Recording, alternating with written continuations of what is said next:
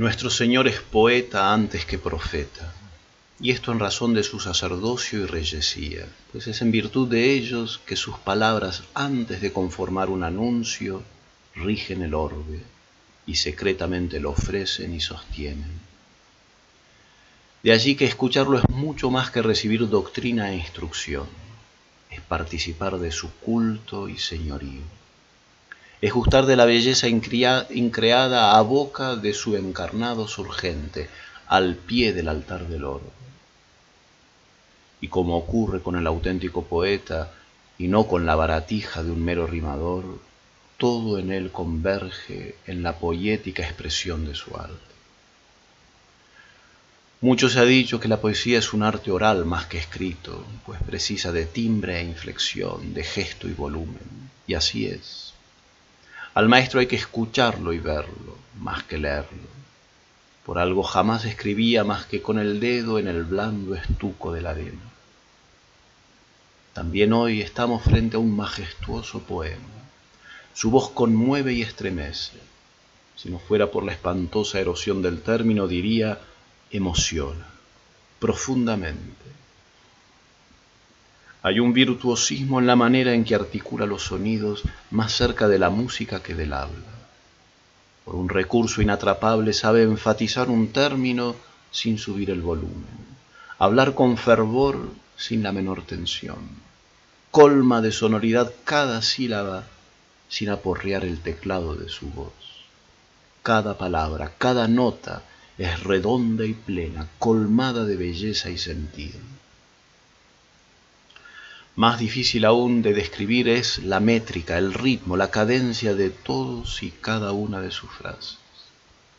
Jamás le escuché una sola locución en prosa y no exactamente porque anduviera rimando tediosamente su hablar.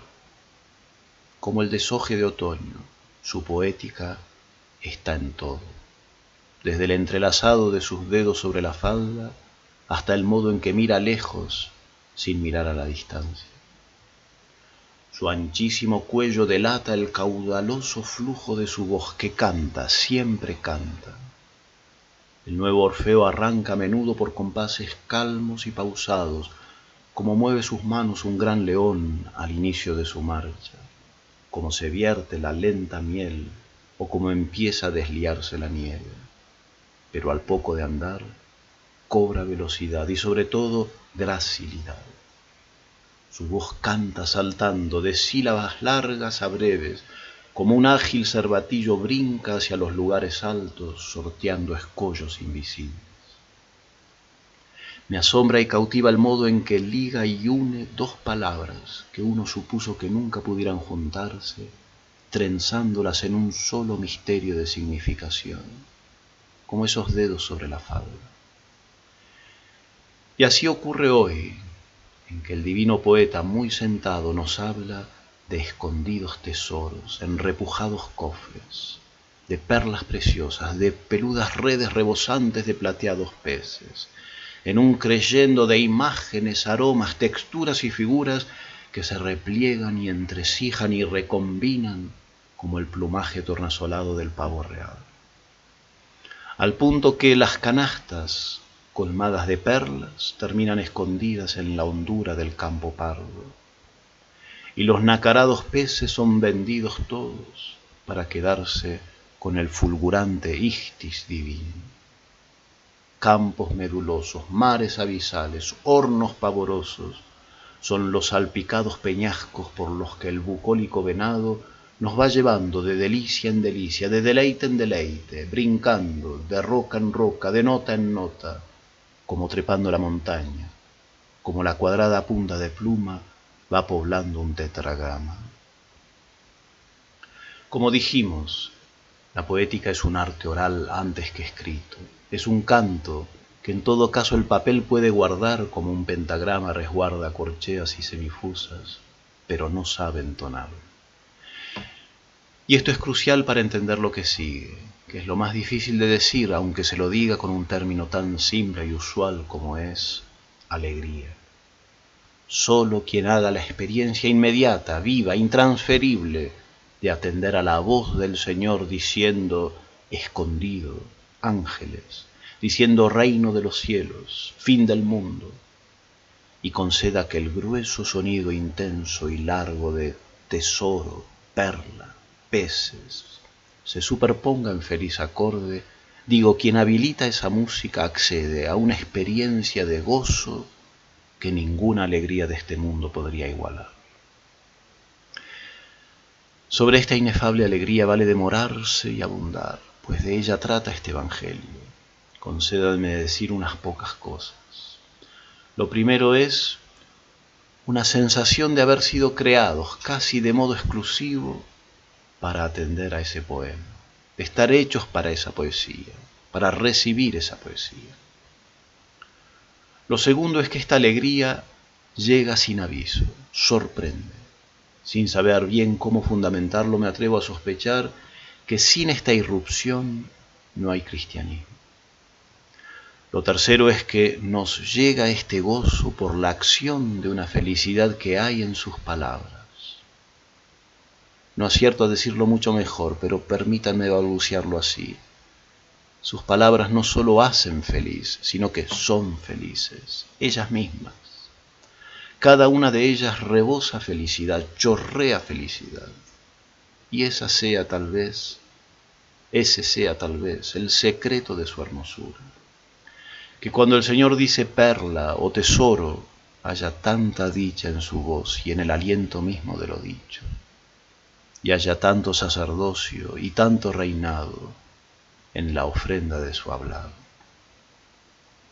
Muchas, muchísimas veces lo he escuchado pronunciar este poema, como lo hizo esta madrugada. La primera, si no yerro, fue de noche. El cielo diamantado a su derredor parecía un terciopelo negro sobre el cual un joyero expusiera sus alhajas.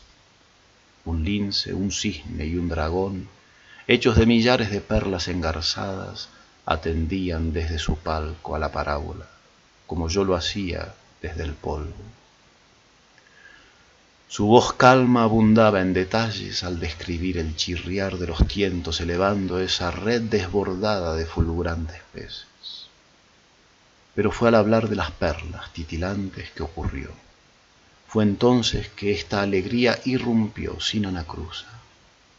En medio de la noche, su rostro cetrino habla de esa perla fina encontrada por un empeñoso buscador y la describe. Y cuando lo hace, entiendo que se trata de un autorretrato. Son sus rasgos, son sus manos, es su mirada, es su timbre, y cuando clarea la aurora en la parábola, exclamo de gozo, Él es la perla, Él es el tesoro.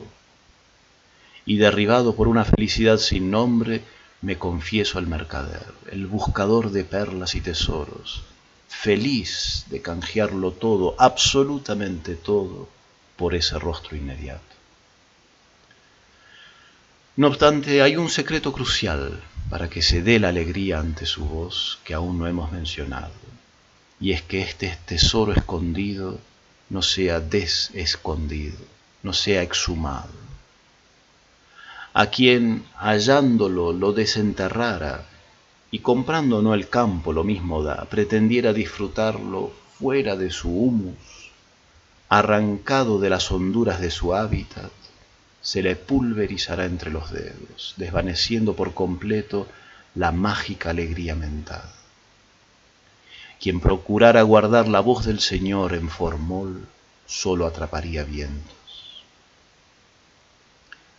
Este es el secreto crucial, jamás sacar el tesoro de sus palabras de la hondura de su campo para disecarlas en gélidos mesones de mármol, sino enterrarse uno con el tesoro, en el tesoro.